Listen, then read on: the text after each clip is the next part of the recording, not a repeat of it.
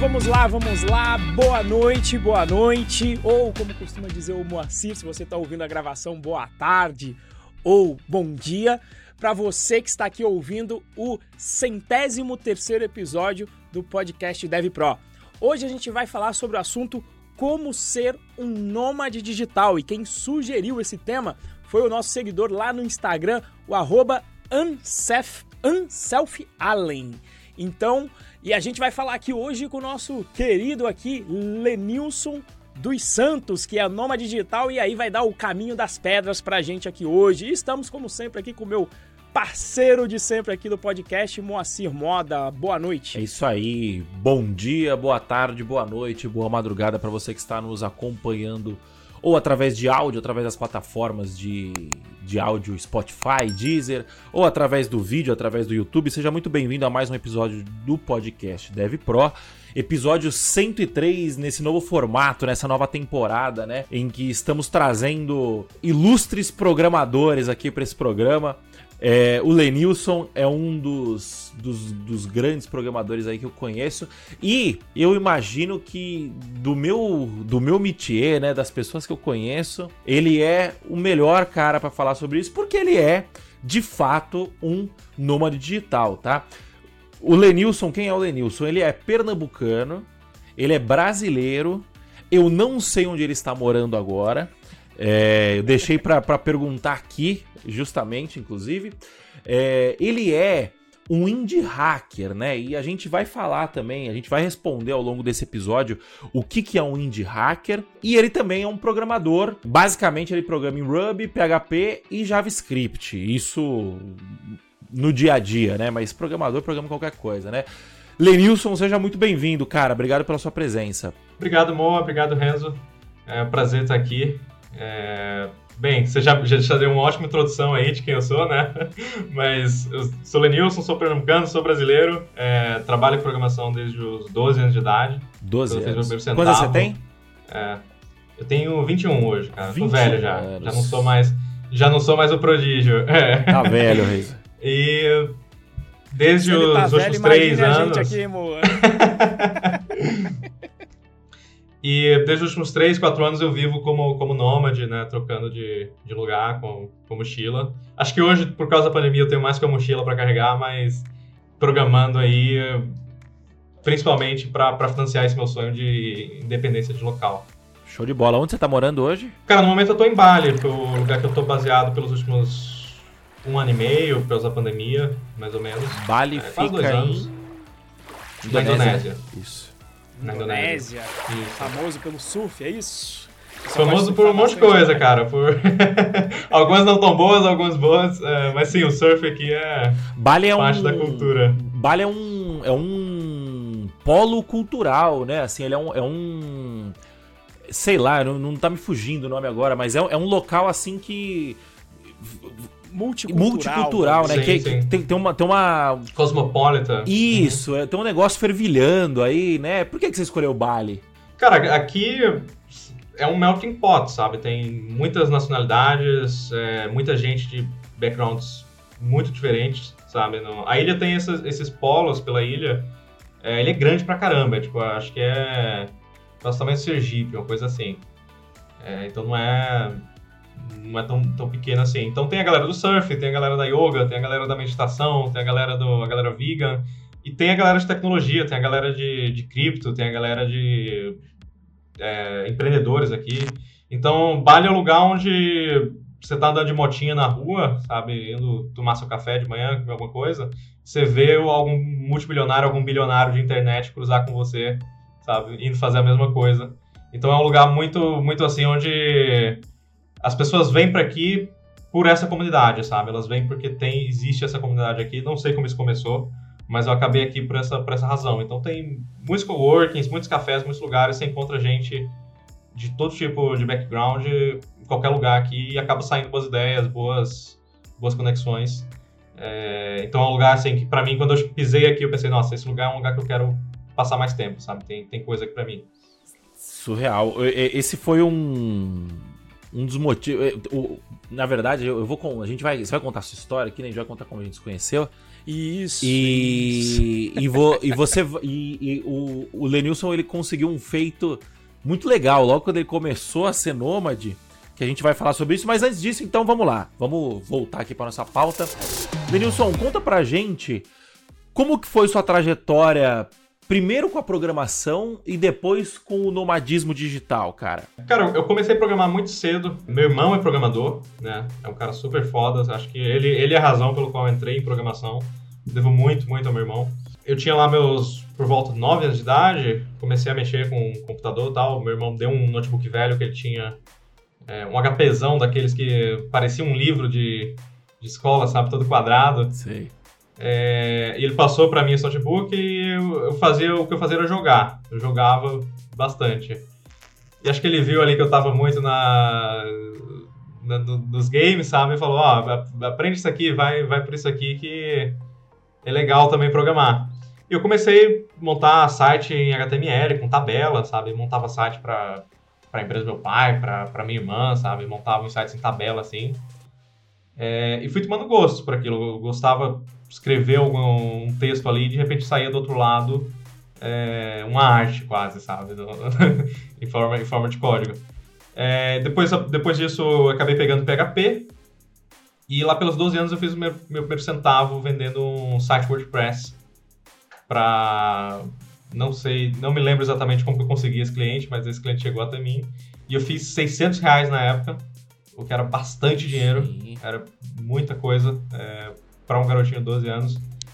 E foi quando clicou para mim, nossa, isso aqui é uma maneira de ganhar dinheiro, sabe? Eu gosto de dinheiro, dinheiro é bom e isso aqui dá dinheiro, então vou, vou investir nisso aqui. Então foi, foi realmente quando eu tive essa sacada assim. E foi assim que eu comprei o meu primeiro computador, né? Meu segundo computador, no caso. É, foi, foi fazendo freelancer com, na cidade, montei meu setupzinho em casa, tudo. E lá pelos 14, 15, peguei Ruby, né, que é o com que eu trabalho mais ou menos até hoje, e mais recentemente JavaScript. Mas foi assim que eu comecei, foi assim que eu tomei gosto. E Você chegou a se formar, Lenilson? Ou você aprendeu por conta, a programação por conta do teu irmão e seguiu nessa, nesse caminho aprendendo conforme era necessário? Cara, eu, eu sempre aprendi perguntando para pessoas próximas que tinham, sabe, se eu tinha alguma dúvida, qualquer coisa, mas principalmente na internet. É, eu não fui para faculdade, mas eu não, nem posso para faculdade porque eu nem terminei o ensino médio, eu larguei o ensino médio. É, Sensacional. Temos um, um- um novo recorde aqui agora, né? Porque um, um dos, um dos motes aqui, Lenilson, da nossa. que a gente sempre fala aqui no podcast Dev Pro, em todos os outros é, conteúdos que a gente produz, é que a faculdade não te prepara para o mercado de trabalho hoje em dia, né? É, aí vem muita gente falando assim, "Ah, mas a faculdade é importante, mas o conteúdo da faculdade é importante. Você precisa, você precisa, toda empresa pede e tal. E a gente não faz isso de propósito. Mas a gente vai trazendo a galera aqui e você já, já deve ser, sei lá, o décimo, décimo primeiro é, que, que não fez faculdade, mas você foi, pra um, foi num patamar além ainda, que você não terminou o ensino médio. Isso a gente não recomenda. O ensino médio a gente acredita que é importantíssimo, que. né, Pelo menos eu estou. Renzo, acho que imagino que concorde comigo, né? Sim, o meu conhecimento importante agora é de ensino médio, não que não dê para obter esse, esse conhecimento por outras vias, como deve ser o Lenilson, um autodidata, mas é- é uma prova ainda mais radical do que a gente fala, olha, não é necessário diploma para atuar nesse mercado. Por que, que você não. Por que, que você não fez o ensino, não terminou o ensino médio, Lenilson? Cara, então, eu. eu... Porque ele fez 600 reais de amor. É, eu tava ele rico, falou, cara. Pra que, que eu vou Nossa, fazer? Pra que que eu vou... Tô estudando pra ganhar dinheiro no futuro, mas tô ganhando dinheiro agora. Vou ficar por aqui mesmo, sabe? É... mas, na, na verdade, eu, eu apliquei para um instituto federal. Quando eu tinha lá os meus 13, 14 anos, eu passei num curso integrado de TI. Né, que ia aprender PHP, ia aprender lógica de programação, ia aprender...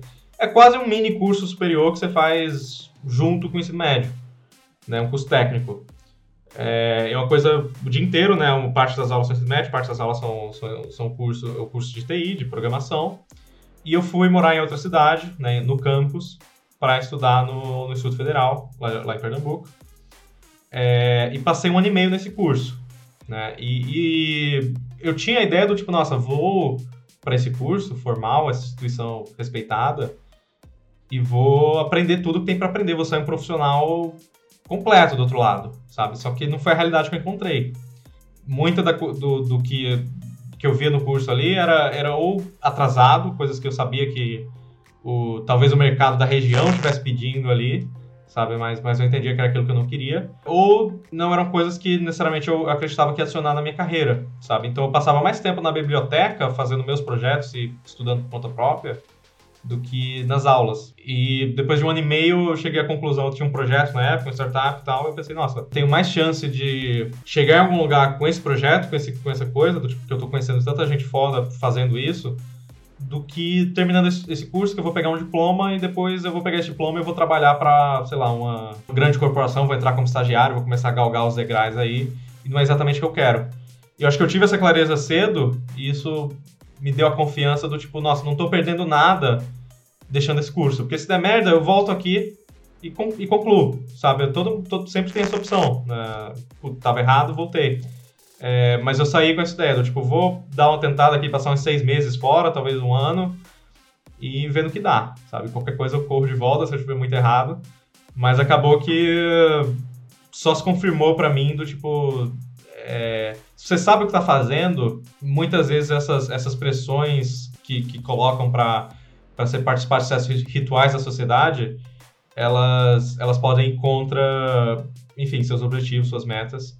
E, e acho que é importante questionar essas, enfim, o que, que é dito pra gente, não só por questionar, por questionar, mas para ver o quanto realmente isso bate os nossos, nossos valores, nossas ideias. Excelente. E vou te dizer, eu dei, eu dei aula na FATEC, no ensino superior, e justamente quem mandava muito melhor na faculdade é quem era oriundo desses cursos técnicos, que muitas vezes tinham um conhecimento é, é, já na saída do técnico, às vezes superior a quem só entrou para fazer o curso superior de, de, tecnologia, né? Então, ainda assim, um curso técnico eu, eu, eu, dava um valor danado porque, justamente, em pouco tempo você já tinha um contato muito grande com conteúdo mais prático sim, sim. do dia a dia, né? Eu, eu estudei também no, no Instituto Federal, mas eu fiz faculdade. Eu estudei no IFSP, imagino que você tenha estudado no IFPB, né? IFPE. IFPE, perdão. É, você vê que a minha geografia também não, não, não, e, e a qualidade, é, só que, só que eu fiz ensino superior, eu não fiz o eu não fiz o técnico.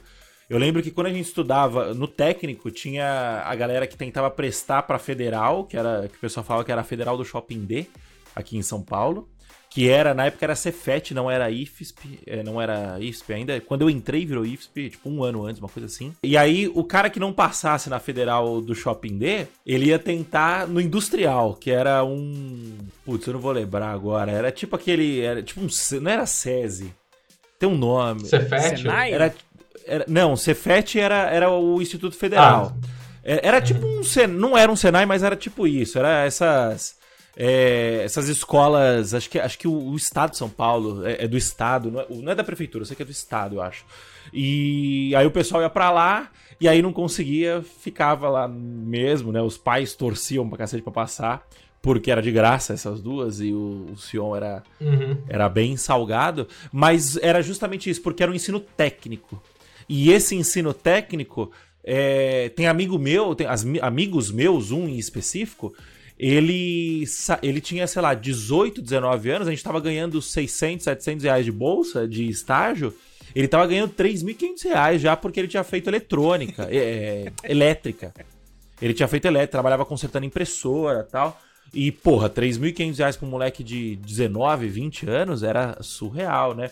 É, Naquela Sim, época isso é, ainda, é, né? no meu caso, a gente tá falando de 2009, 2000, 2010, 2009. Você é, sentiu que essa base técnica te ajudou, mesmo que você tenha saído aí no meio do caminho, você sentiu que esse, esse primeiro contato te ajudou ou você, você já tava muito mais para frente na internet?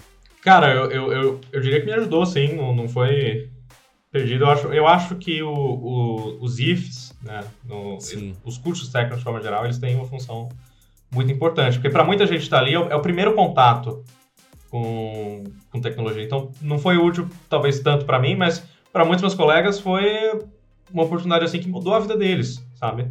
E hoje eles têm carreiras, têm, têm trabalhos que foram proporcionados porque eles tiveram a chance de fazer esse curso técnico. É, para mim, uma coisa que, que fez a diferença foi fazer lógica de programação básica, sabe? Que era uma coisa que eu não tinha tido contato, mas que, que hoje, à medida que eu acabo mergulhando mais em, em problemas mais complexos de, de, ciência da computação no, no, meu trabalho, ajuda bastante ter um pouco dessa base, ter, ter um pouco de familiaridade com esses conceitos lá atrás.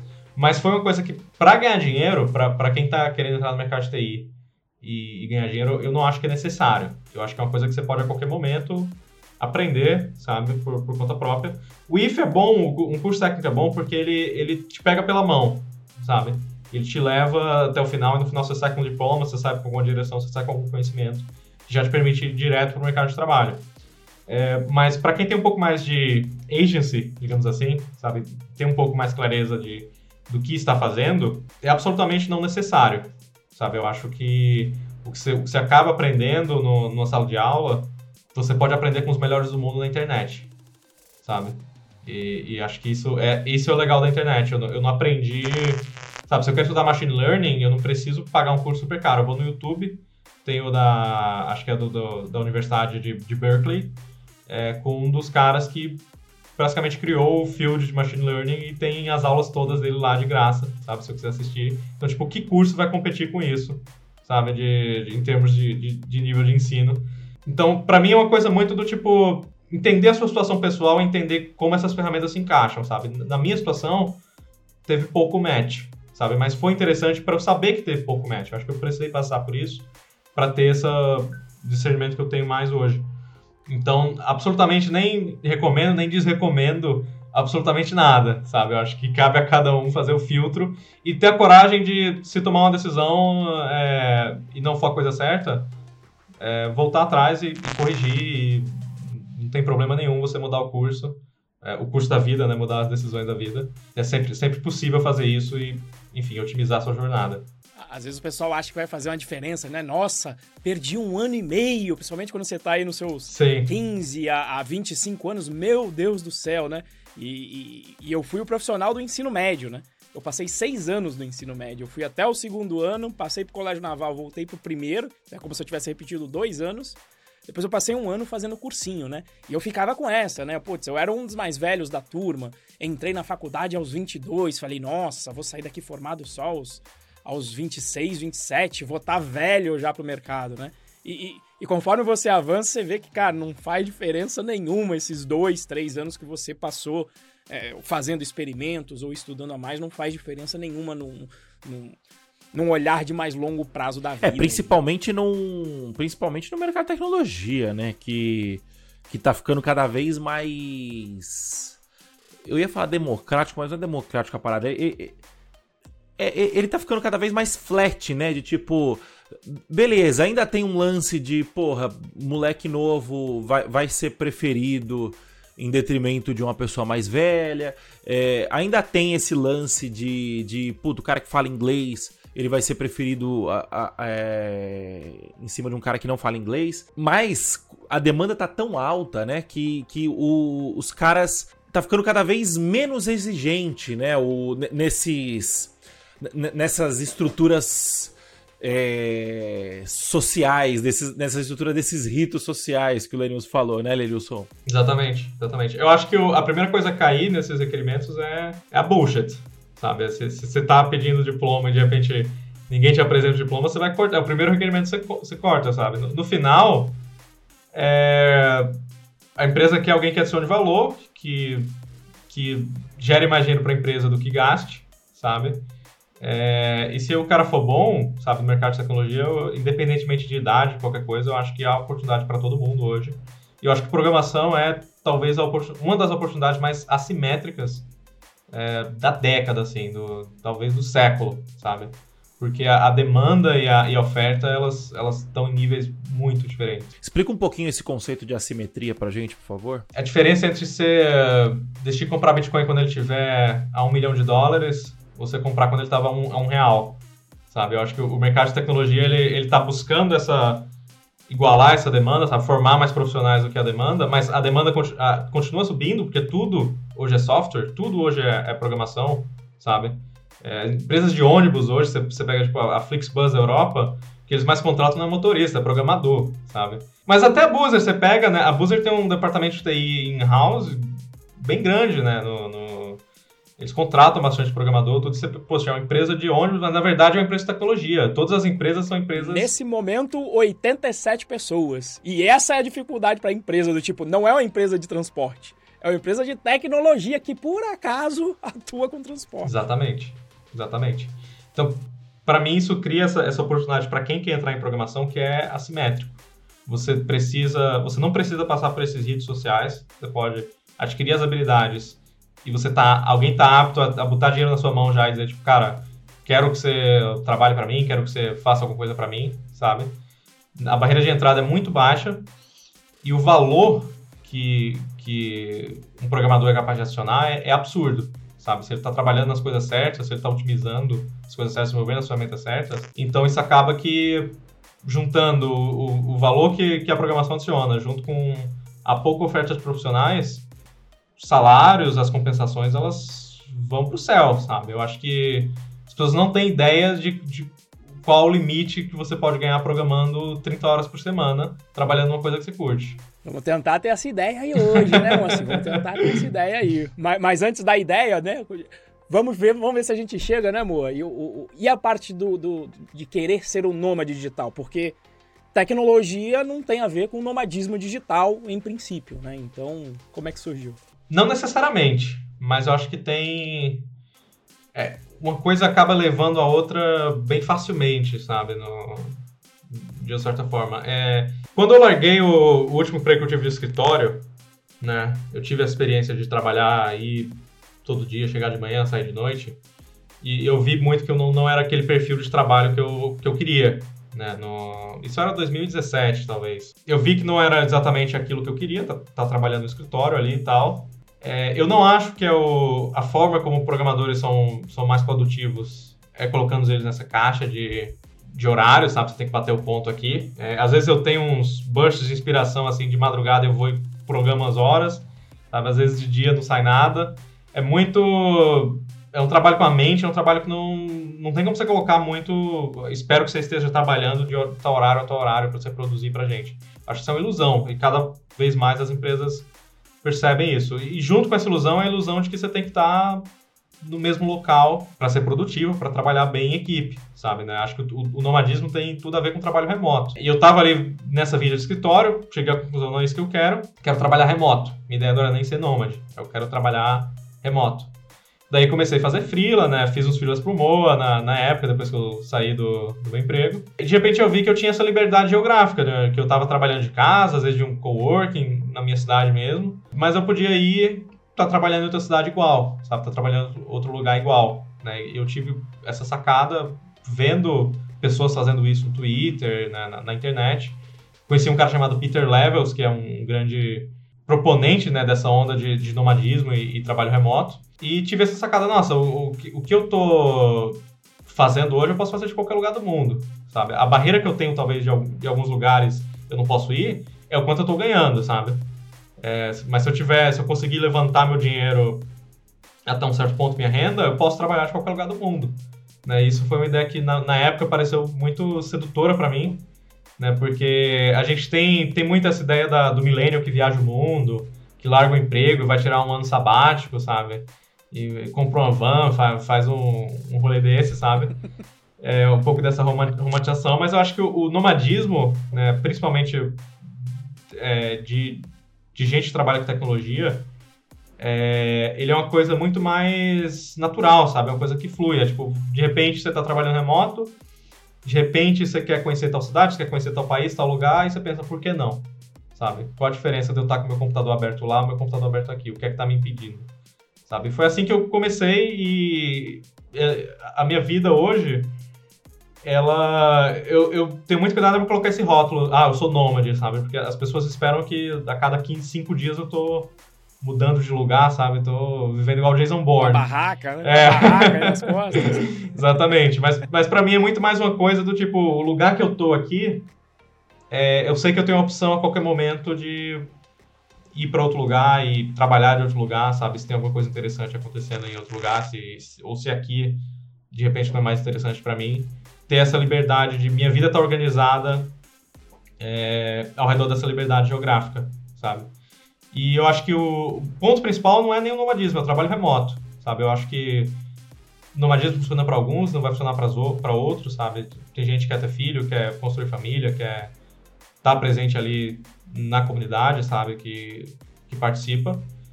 É, mas o trabalho remoto ele é o grande equalizador dessa oportunidade, sabe? Ele, ele tira essa distinção.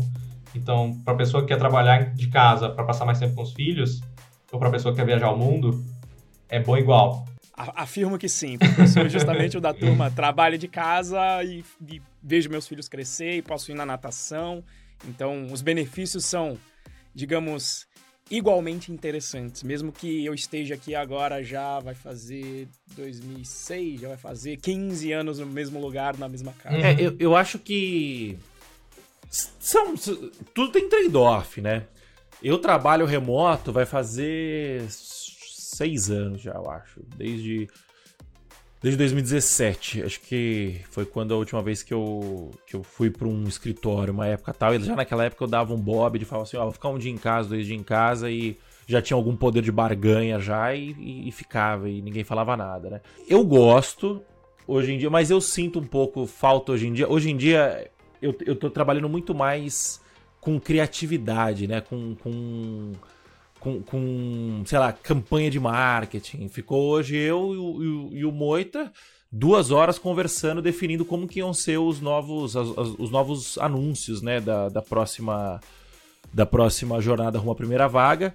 E eu acho que no na, no físico isso, isso gera mais valor, sabe? Você tem mais não sei explicar. Você tem, tem uma parada, tem uma química maior no, no quando tá todo mundo presente. Eu, eu acho isso.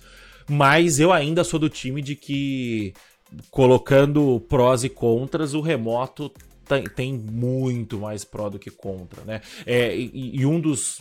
Eu tô falando, eu, eu já tô muito mais trabalhando com marketing, né? Mas quando a gente volta e fala assim, não, vamos falar de programação, de trabalho de programação, o remoto ele tem muitas vantagens e acho que a maior vantagem de todas é você fazer um. um você usar o câmbio ao seu favor, né? Então hoje você tá em Bali e você tá gastando em qual moeda hoje? Rúpia. Hoje você gasta em rúpia. E você ganha em em dólar. Em dólar. Na verdade, eu ganho. É, meu, meu salário é precificado em dólar. Não. Você trabalha para onde? Você trabalha para onde? Cara, eu trampo para um projeto de cripto chamado Tokel, que faz parte de, uma, de um ecossistema de cripto maior chamado Komodo. Com K, Komodo. Então eu, eu, recebo em cripto, tudo, etc. Mas o meu salário é prestado em dólar. Né? Ah, você recebe em cripto. Então você, você tá um patamar à frente ainda, né? É, é muita tecnologia aqui, é muito. É, ele é muito vanguarda, né, Renzo? Eu tô olhando aqui no. Eu tô aqui, olhando aqui no Google. Uh, um dólar, é uma rúpia. Não, mas aí eu tô olhando uma rúpia indiana. Cadê? A rúpia indonésia. Uma rúpia indonésia, ela está 0,00007 dólares.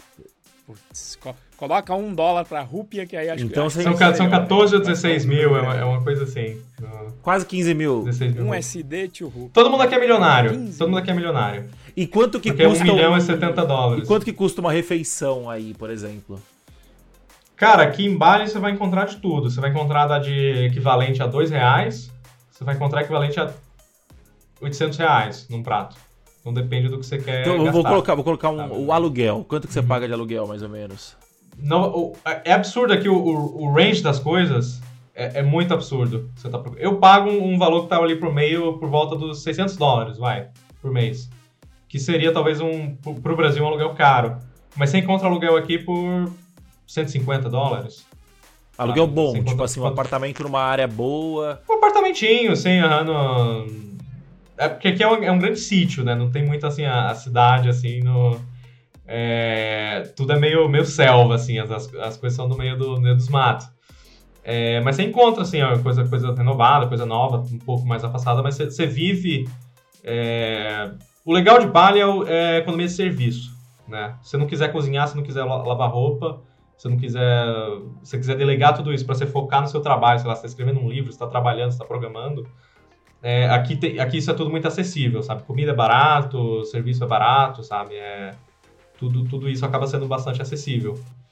Então acaba que compensa. Você consegue viver aqui muito bem, por volta dos seus 500, 800 dólares por mês, sem, sem muitos problemas, sabe?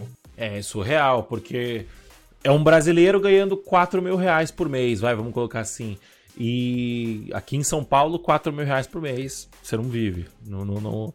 Quer dizer, você não vive, Sim. né? Obviamente tem muita gente que vive, né? Mas eu quero dizer, tipo assim, uhum. você vai querer morar num, num, lugar ok, comer uma comida ok, fazer um. dar um rolezinho no final de semana ok, você não vive com 4 mil reais. Não, é, é surreal. Então, é, eu acho que essa, essa é a grande a grande parada do, do, do desse, a gente conversou com o Augusto no último episódio, um amigo nosso, você conhece o Augusto também, Augusto Goulart? Sim, sim, é, sim. E ele trabalha, ele mora em Floripa, ele morava em São João del Rei, que São João del Rei era bem mais barato. Você, ele trabalha remoto de Florianópolis, você trabalha remoto de Bali, né? A diferença é que você, você, antes da pandemia você ficava, você ficava quanto tempo mais ou menos em cada lugar antes da pandemia? Cara, eu, antes da pandemia eu tava meio sério na ideia de ficar seis meses, sabe? Três meses em cada lugar, sabe? No, pra ter tempo, assim, de aproveitar de fato, sabe? É, mas a gente veio pra Bali aqui com. A gente assinou um aluguel de um ano, né? Eu e minha parceira, para o 2020 inteiro. Isso antes da pandemia, lá comecinho de janeiro. Daí a pandemia veio, a gente já tinha esse aluguel, então a gente acabou, tipo, tá, só ficando. Mas a, a ideia da gente era ter essa, essa base aqui em Bali, mas fazer umas viagens pela Ásia, sabe? Passar uns meses em, em outros países. Mas acabou que a gente acabou ficando é, preso aqui, né? Por causa da pandemia. Mas a ideia, o que eu, o que eu recomendo para quem trabalha e viaja é passar alguns meses, porque é tempo de você aproveitar o lado de estar viajando, mas você aproveitar também o lado, tipo, nossa, estou centrado no meu trabalho, focado no meu trabalho, confortável nesse ambiente. Mas eu conheço gente que faz passa um mês, voa, muda, de repente tá em GMT menos 5, daqui a pouco tá em GMT mais 7, sabe? O cara avançou 15 horas num dia, você só vê o, o Slack mudando ali. É, então, é muito aberto, cara. Você falou do tipo, você prefere fazer algumas coisas em, em, em pessoa. Não sei se eu, você e o Renzo moram na mesma cidade. No, vocês moram em São Paulo? Não, eu moro em São Não. Paulo, o Renzo mora em São José. Não. É, o São José. Mas, é... mas, mas, já já o Moa vem pra cá. Já entendi, já o vem pra entendi. Cá. Vou fazer essa arbitragem aí, Moa, pra juntar uma grana. mas aqui, por exemplo, todo o meu time de desenvolvimento, somos três, né? Três, três sênios aqui. Tá todo mundo aqui em Bali. Então, uma vez por semana, a gente se reúne para tomar um café, conversar, trabalhar do mesmo coworking, sabe? E a gente organiza algumas coisas. De, de vez em quando alguém vai embora, sabe? E daí a gente fica fazendo as reuniões remotas, tudo, mas é muito flexível nesse aspecto, do tipo, dá para ser o que a gente quiser, sabe? Dá para ser o que a gente preferido. Se, se, a gente acha que precisa, é bom, a gente tá trabalhando num projeto e é bom que, que a gente esteja junto por, sei lá, um mês, dois meses para esse projeto sair redondinho, então por que não todo mundo se encontrar no mesmo país, na mesma cidade, se a gente pode fazer isso, sabe? Escolhe um lugar aí que todo mundo gosta, que todo mundo curte, não precisa, não é no escritório, sabe? E vamos pro mesmo lugar sabe? Eu acho que, acho que a liberdade geográfica individual é incrível, mas a liberdade geográfica, quando ela é colocada dentro de um time, ela pode ser mais incrível ainda, porque essas estruturas, elas são sempre a critério de quem está dentro dela, sabe? Não tem nada ditando como que você deve trabalhar, sabe? Então, para mim, o remoto, ele, ele é muito melhor que o, o presencial por essa liberdade, sabe? Se, se ela for usada da forma correta, ela pode trazer muito benefício. É, mas eu acho que muita gente acha que espera que o remoto dê uma estrutura, te dê uma caixa de ferramentas já de cara. E se você não trabalhar para fazer o remoto funcionar, ele não vai funcionar, sabe? Eu acho que essa, essa é a grande coisa do tipo, para muita gente não funciona porque não há um esforço em desenhar processos, em desenhar estruturas claras assim do tipo como que o nosso remoto funciona dentro desse time é necessário muita diligência, né? Sim, é, sim. Uma pessoa, quem trabalha remoto tem que ser diligente, é isso que é, que é a grande virada, né?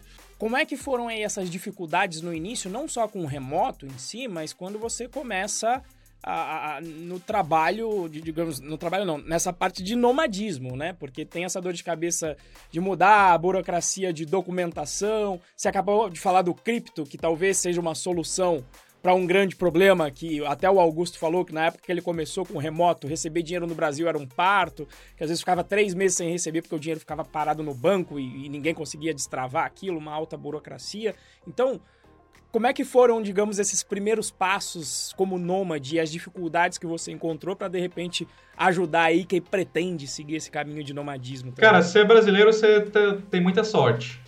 Muito você é muito abençoado na ser brasileiro. É, o passaporte brasileiro é um dos mais poderosos do mundo, né? Acho que com exceção de Estados Unidos, Austrália, Japão, talvez, é, que, no, que você precisa aplicar para vistos de países maiores, assim. Mas você tem acesso a três meses na Europa, só chegar e entrar, sabe? Você tem acesso à Ásia inteira, América Latina, você pode ter um direito de morar em qualquer país da, da América do Sul, sabe? Você tem acesso à América Central, Caribe. Então, é muito fácil viajar sendo brasileiro, sabe? Eu tenho alguns amigos que são de Egito, Ucrânia, tudo. E a gente fala, putz, vamos pra tal lugar. Eles falam, putz, não dá, sabe? Tenho que ir mó trampo pra conseguir um visto pra ir e tal. É, então, nessa questão de privilégio de passaporte, o, é, é uma puta sorte nascer brasileiro, no, nesse sentido. Passaporte, passaporte é bom pra viagem. E também é um passaporte que ninguém te faz pergunta, né? Não, não tem problema, o Brasil não tem problema com nenhum outro país, né? Então, você nunca tem problema nenhum cruzando fronteiras. É tudo, ah, futebol, samba. vantagem não fazer é, guerra com ninguém, né? Vantagem não fazer guerra bom da bagunça que é o Brasil, né? exatamente. Então, eu tirei meu primeiro passaporte ali com, com 17 anos, né? E a ideia era ir para Europa, eu sabia que não precisava de visto. Fui para Europa, a única preparação que eu tive foi botar o número de passaporte na passagem, comprar a passagem, sabe? É, e comprar um ticketzinho saindo da Europa, né? Que às vezes eles pedem para mostrar que você, você não está indo ficar lá. Então, na, na questão da, vi da, da, viagem, não tem problema nenhum. É você ter o passaporte, cuidar do seu passaporte para você não perder, porque é um trampo se perder. E, e é isso. Se você precisar aplicar para visto, geralmente você consegue aplicar de fora do Brasil mesmo, não, não tem problema nenhum. Na questão fiscal, financeira, é, é onde fica complicado, sabe? Eu, eu eu acho que se você quer mesmo uma vida nômade e levar isso ao máximo, entra outras opções, tipo, você pode tirar sua residência fiscal e colocar num país que te é conveniente, que, que, você vai pagar menos imposto, que você vai ter algum tipo de benefício. Hoje em dia o seu tá em. Hoje em dia você mudou. O seu tá em outro? Onde é que tá Cara, morrolo. Mas, mas eu tenho residência em dois países no momento e tô pra adquirir a terceira. Né? No... É, é complicado, cara, é complicado. Vai, vai, vai pra Estônia aí? Putz, quase, por ali, por ali pertinho. É... é... Portugal, na verdade. Portugal é bem fácil de conseguir visto, tá? um país bem, bem aberto. É, com dinheiro, claro. É...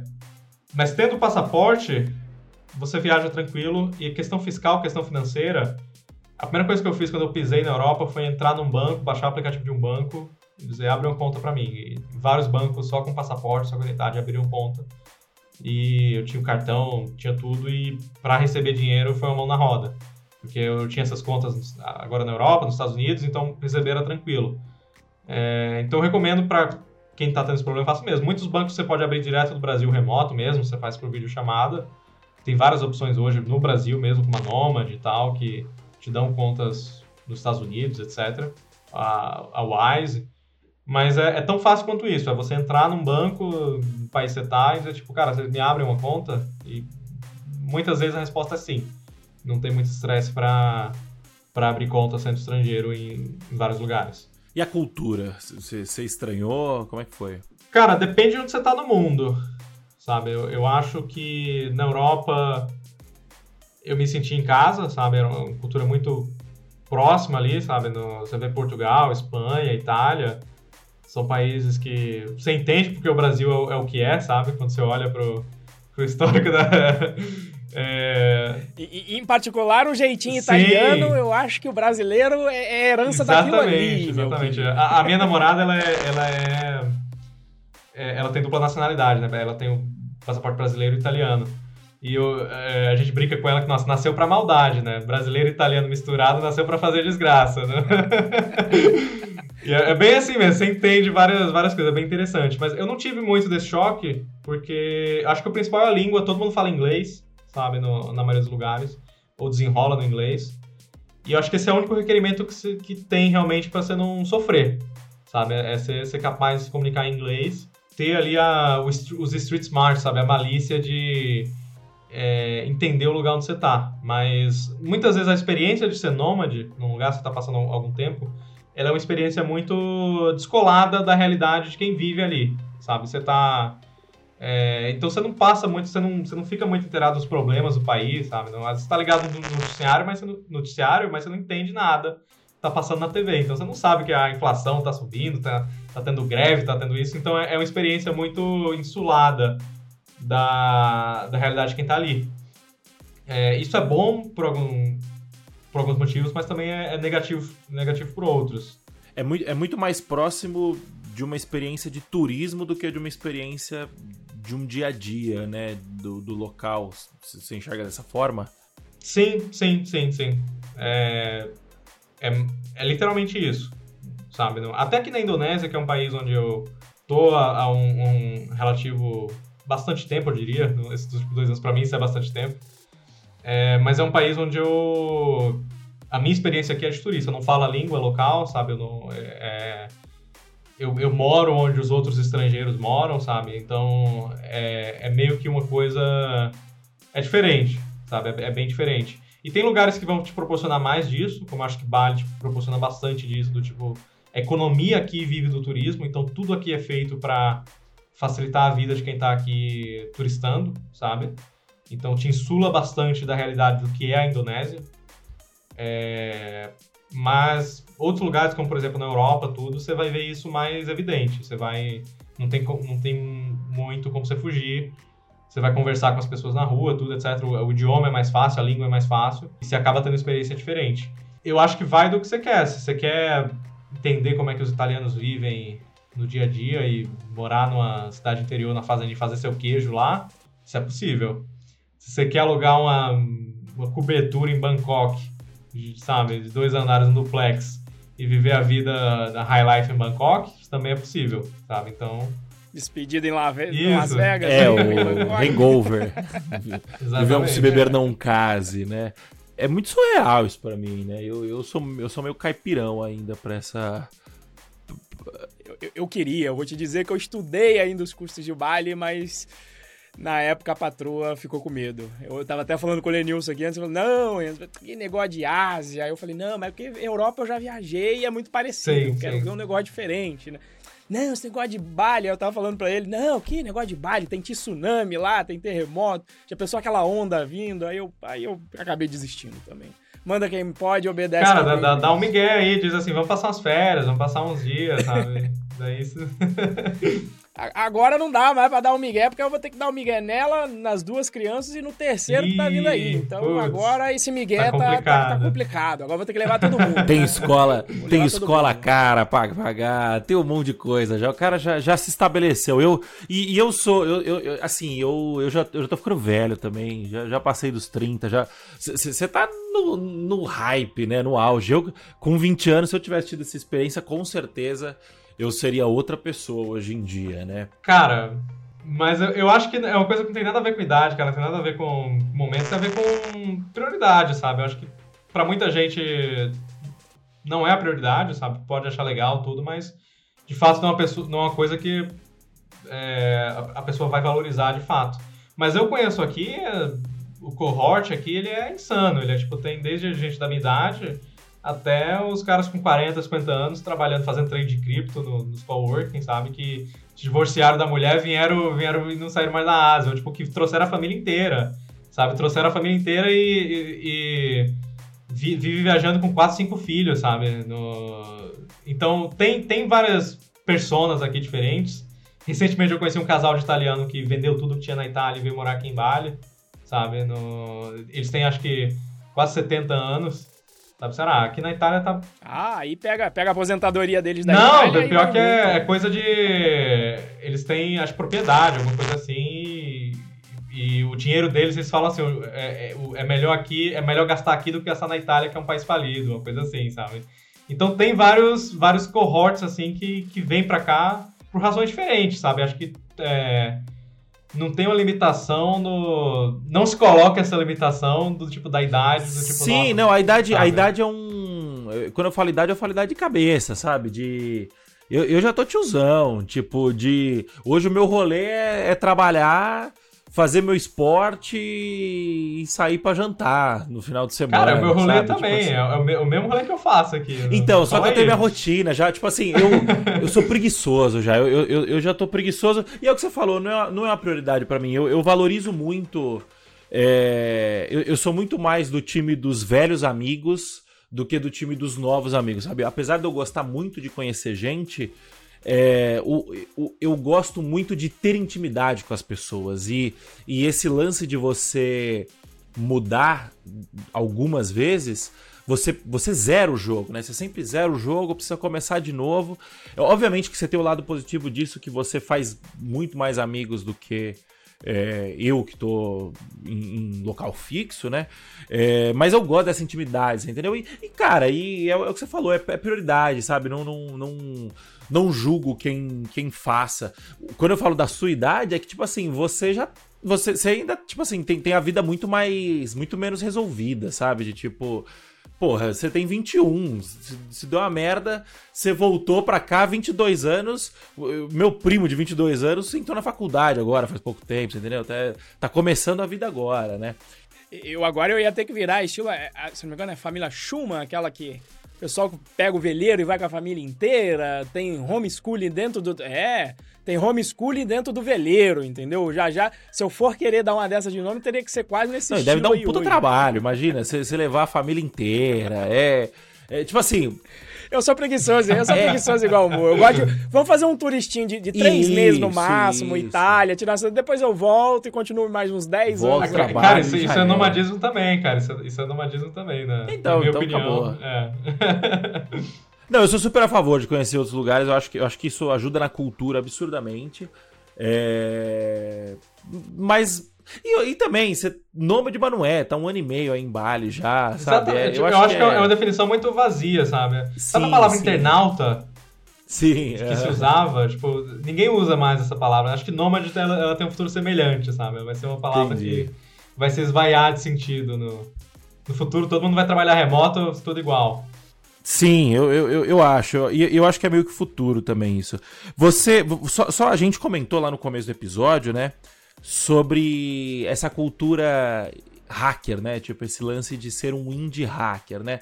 Explica para Primeiro, você é um indie hacker? Vocês consideram um indie hacker hoje em Cara, dia? Cara, tal, talvez não mais. Talvez eu já estive mais, você mais já foi. Da...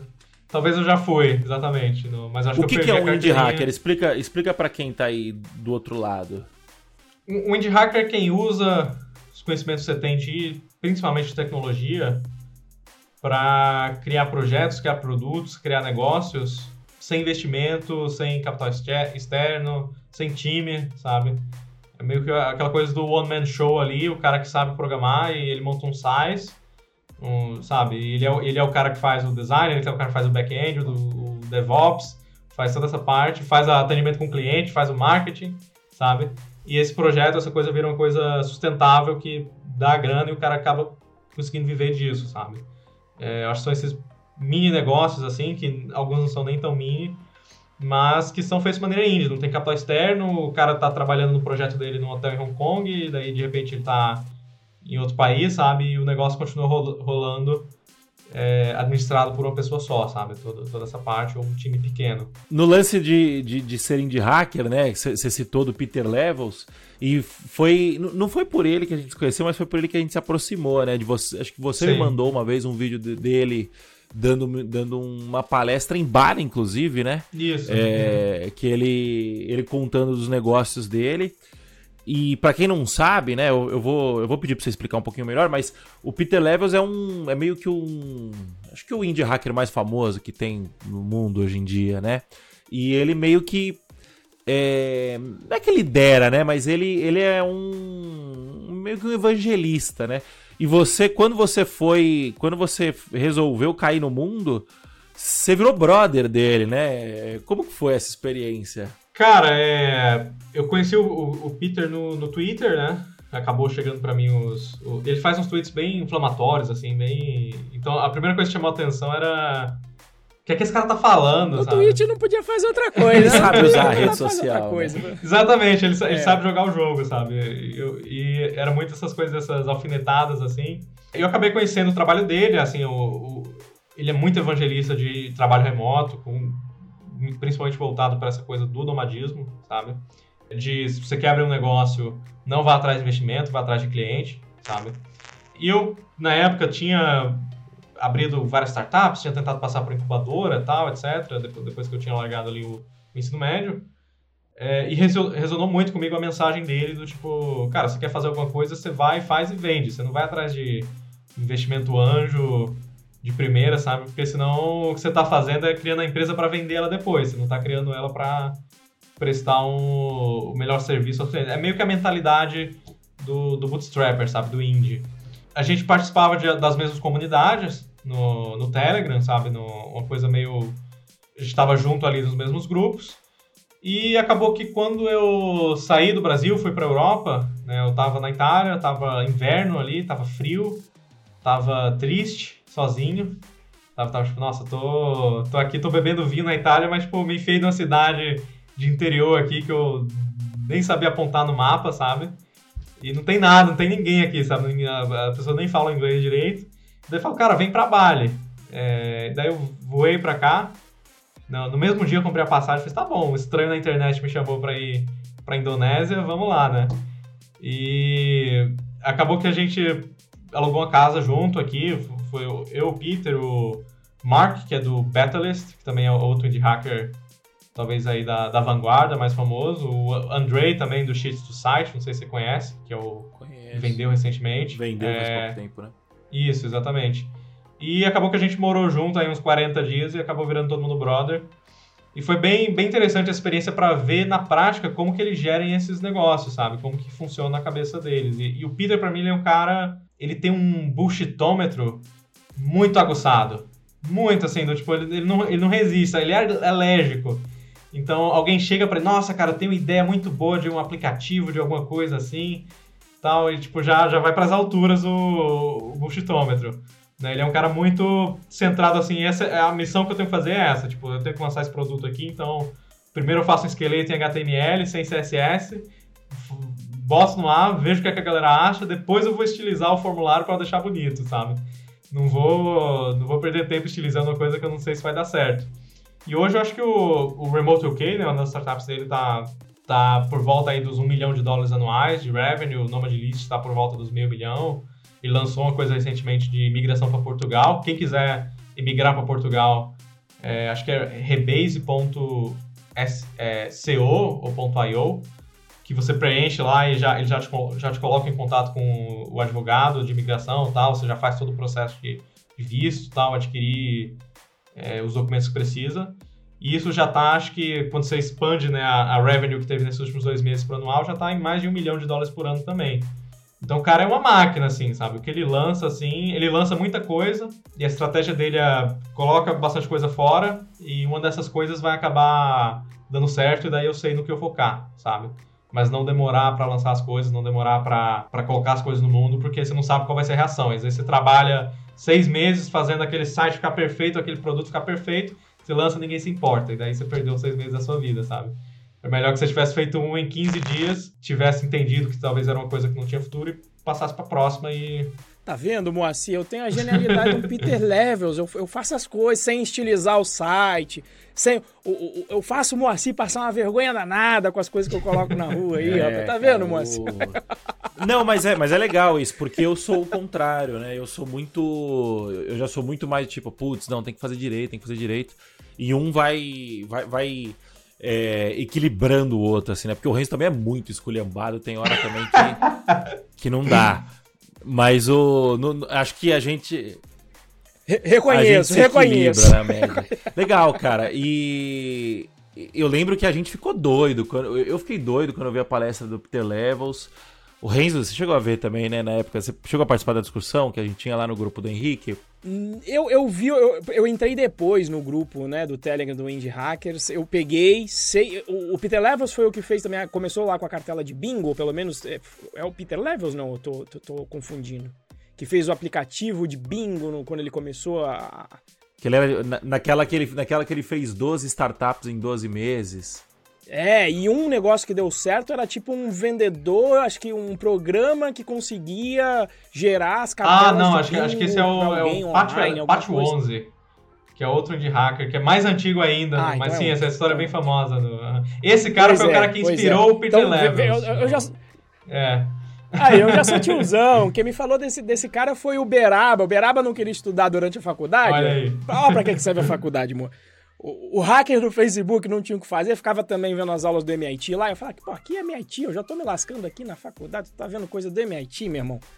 É, e aí ele, ele me mostrou aquela, pô, dá uma olhada nesse cara aqui, Renzo. Ele fez uma programinha de gerar cartela de bingo, tá ganhando uma baita de uma grana num programa simples.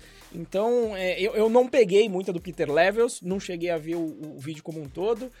Mas digamos que, até para fazer o comparativo, de certa forma também é o que prega um, um, um do Opa, o, o, rapaz, o autor do quatro, Trabalho 4 Horas por Semana, for, Tim Ferriss, Tim Ferriss, que vai na mesma linha, na minha opinião, de, né, não prega exatamente o nomadismo, mas tá Sim, quase tá lá. na vanguarda. foi nômade uhum. digital por muito tempo, e é o que ele Tim prega Ferriss, quando ele escreveu né? o livro, ele morava na Argentina, se eu não me engano, né, e vendia...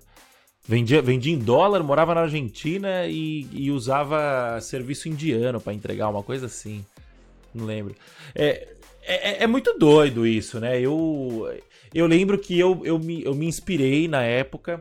Hoje em dia, eu, eu gosto da filosofia ainda, mas esse negócio de one man job eu não, eu não curto. Eu, eu, eu gosto de montar equipe, de cada um estar tá no seu, no seu canto. Mas acho que a mentalidade. A Python Pro é muito isso, né? A gente.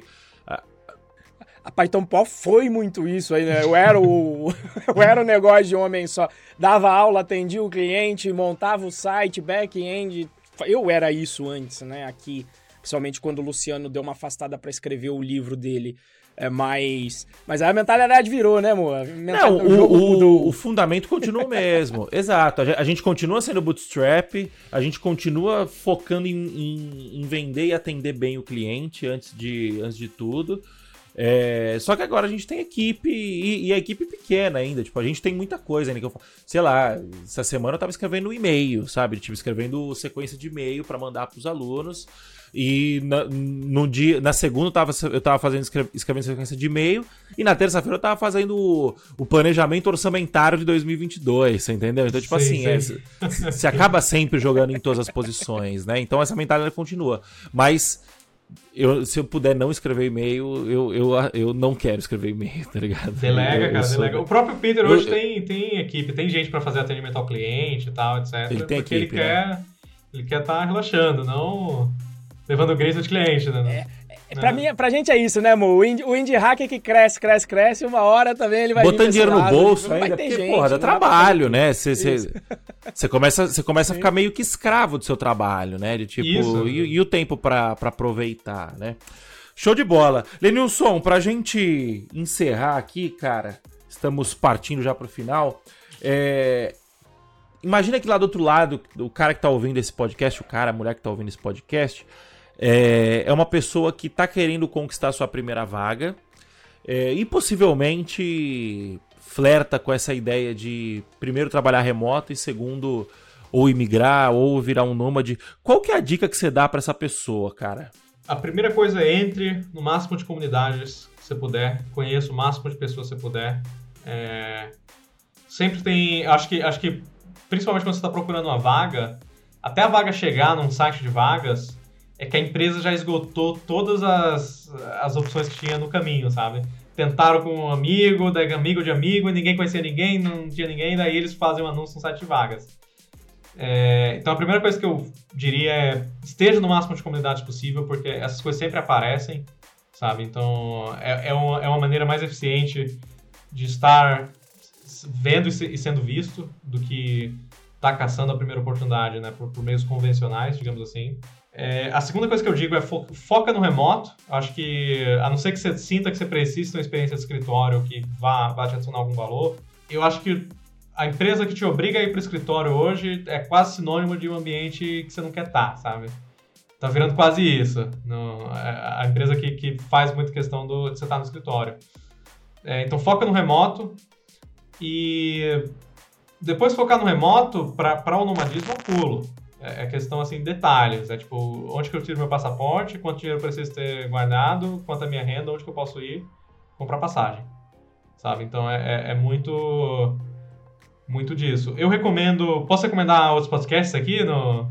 Por favor, pra, à vontade. Lógico. Beleza. É, eu recomendo muito o podcast, o podcast Nômade, do, do meu amigo Heitor, que entrevista nômades dos mais diversos backgrounds, sabe? Gente que vive em van, gente que vive trabalhando, gente que, enfim, nômades do, dos mais diversos tipos.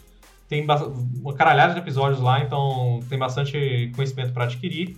E tendo o estilo de, o seu estilo de vida, sabe? Acho que uma coisa muito no nomadismo é lifestyle design, é você desenhar como que eu quero que seja a minha vida. Que horas que eu quero acordar, onde que eu quero comer, o que é que eu quero comer, como que eu, que eu seja, é, como que eu quero organizar a minha vida. E a partir daí você decide o, o, as horas que você vai trabalhar, onde você vai morar no mundo, sabe, quanto você vai gastar dinheiro. Acho que o primeiro passo é, é por aí. E quem trabalha com TI tem essa flexibilidade. Você consegue desenhar seu dia, você consegue desenhar sua rotina, sua vida, é, de forma que funcione para você e não para os outros. Então, acho que essas são as minhas três recomendações. É, eu queria, queria deixar bem claro aqui que essa, essa questão que o Lenilson colocou de fazer a sua rede de contatos, estar na comunidade, não teve nenhuma, nenhum tipo de. Não combinamos nada, né? Não combinamos nada. Então veja que quando a gente vai lá e bate a rede, a rede, quando eu falo, às vezes fala, ah, mas que rede? Todo mundo fala. Não, se todo mundo tá falando, nesse caso, realmente tá certo. Rede de contatos pro Nômade, para você que é a primeira vaga, enfim, Olha, todos os próximos é, é convidados né? que vocês ouvirem, você que tá aí do outro lado, ouvir aqui no podcast Dev Pro, 99% de chance deles da gente ter conhecido eles através da rede ou da gente estar conhecendo ele durante a entrevista. É, e, e, com certeza foi através da rede. Eu conheci o Lenilson através da rede. Não, mentira, o Lenilson eu não conheci através da rede. Eu conheci. Foi de outra, outra rede, mas, mas, foi, mas foi de uma rede. É verdade, verdade, verdade. Foi de é outra é rede, verdade. Foi de outra uhum. rede. É, o Renzo eu conheci através da rede. Uh, o Augusto, que teve aqui semana passada, a gente, eu conheci, e o Renzo também conheceu através da rede. O Lenilson também conheceu através da rede. Então, assim, no fim do dia, é um, um, comentando com o outro, é um conversando com o outro. E o Lenilson foi morar com o maior indie hacker do momento através da rede, você entendeu? É, não, não é uma rede tão fechada, né? O Twitter é, é algo um pouco mais abrangente, mas não deixa de ser uma rede, né? Ele tava ali é, produzindo e consumindo conteúdo sobre Nômade há algum tempo e as pessoas conversam no meio do caminho. Então, é, a gente vai acabar ficar, a gente vai ficar trazendo a galera aqui, Renzo, e o pessoal vai começar a descobrir da onde que vem as nossas as nossas frases, os nossos chavões. Exato, as nossas fontes, né? E, e que descubram, né? E venham fazer parte, né? Isso que a gente quer, com certeza. Agora, eu vou dizer só uma coisa também nesse podcast número 102 aqui que eu achei estranho, cara. Eu acho que já tem uns 50 episódios que o Moacir, ele é um cara metódico, e eu fiquei curioso que hoje ele não fez a propaganda no meio do, do podcast. Foda-se, agora, manda aí. O que, que, foi isso aí, Moacir? Você tá com algum problema não, hoje, não, Você precisa de, fiz... de, um ombro amigo? O que eu tá não fiz porque o papo tava muito cara? bom. O papo tava bom, aí ah, eu, um assunto bom. foi puxando o outro, a gente não tava. Você Geralmente ele vem depois da primeira pergunta, né? Mas aí a gente foi embalando. E eu acho que a tendência é cada vez menos a gente ter essa estrutura, né? Porque é um bate-papo isso aqui, né? O Lenilson perguntou: ah, quem a gente vai falar? Eu falei, cara tem algumas perguntinhas ali base pra gente se guiar, mas é um bate-papo e a gente vai acabar falando de diversas outras coisas. Mas, já que você tá. Já que vocês estão. É... Pô, meu marqueteiro, né? eu falei, meu marqueteiro, tá acontecendo alguma coisa errada com o João Santana. Primeiro de tudo, aqui, primeiro de tudo é que o link do, do podcast do Heitor, podcast Nômade, é, vai estar na descrição dos episódios. Moita, coloca aí pra gente, por favor. É, e se você tá, se você, se você tá nos ouvindo através do Spotify, é, segue a gente aí, dá um seguir no Spotify e liga o sininho para receber notificação. Toda quinta-feira, por volta do meio-dia, sai episódio novo.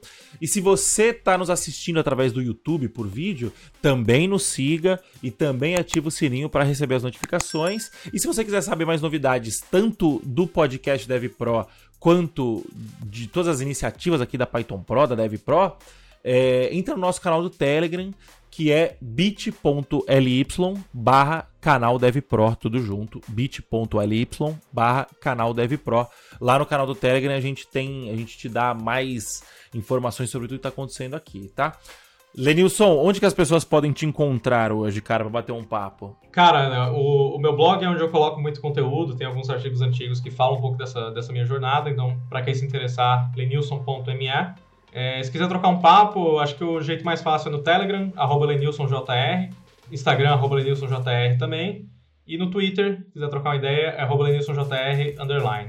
Sou muito aberto, pode mandar mensagem, pode mandar DM, adoro conhecer gente nova, trocar ideia, é, trocar conhecimento, então fico à disposição aí de quem está ouvindo é, para dar o máximo de informação possível que possa ajudar alguém na, na sua própria jornada. Olha o início da rede aí, de repente. Exatamente. Exatamente. Show de bola, cara. Linilson, obrigado, cara. Você é um, uma, uma, grata. Na época você foi, né? Hoje em dia não mais, porque a gente já se conhece há um tempo, mas você foi uma grata surpresa na época. A gente, eu gosto bastante de você. É, obrigado por, por disponibilizar seu tempo aqui. Você, aí você, que horas são aí agora? São 8 e 9 da manhã.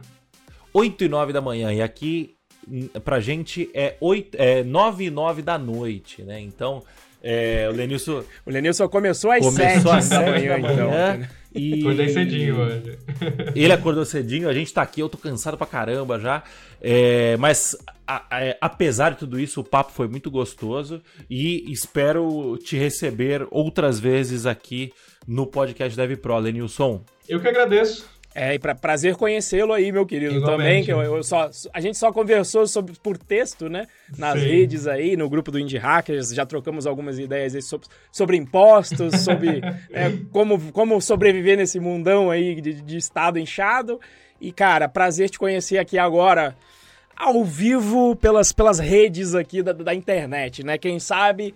Quem sabe eu convenço a patroa aí pra baila e de repente Pô, cara, a gente não se conhece manda pessoalmente. Manda mensagem aí, manda mensagem aí. Cara, eu, eu que agradeço. Obrigado, Renzo. Obrigado, Moacir. Foi um prazer. É, acho que é sempre importante botar o máximo de conhecimento para fora, que as pessoas certas vão... Esse conhecimento chega nas pessoas certas e elas fazem valer. Então, agradeço a oportunidade de estar aqui e fico à disposição aí qualquer outro episódio, qualquer outra coisa, pode chamar de novo que eu venho, não tem problema. Show de bola. Quando a gente fizer um de cripto, eu vou te chamar também, pra gente Boa. bater um papo. Beleza? Então tá bom, pessoal. Por hoje é só. É, muito obrigado pela sua presença. Semana que vem tem mais. Valeu, falou, tchau, tchau.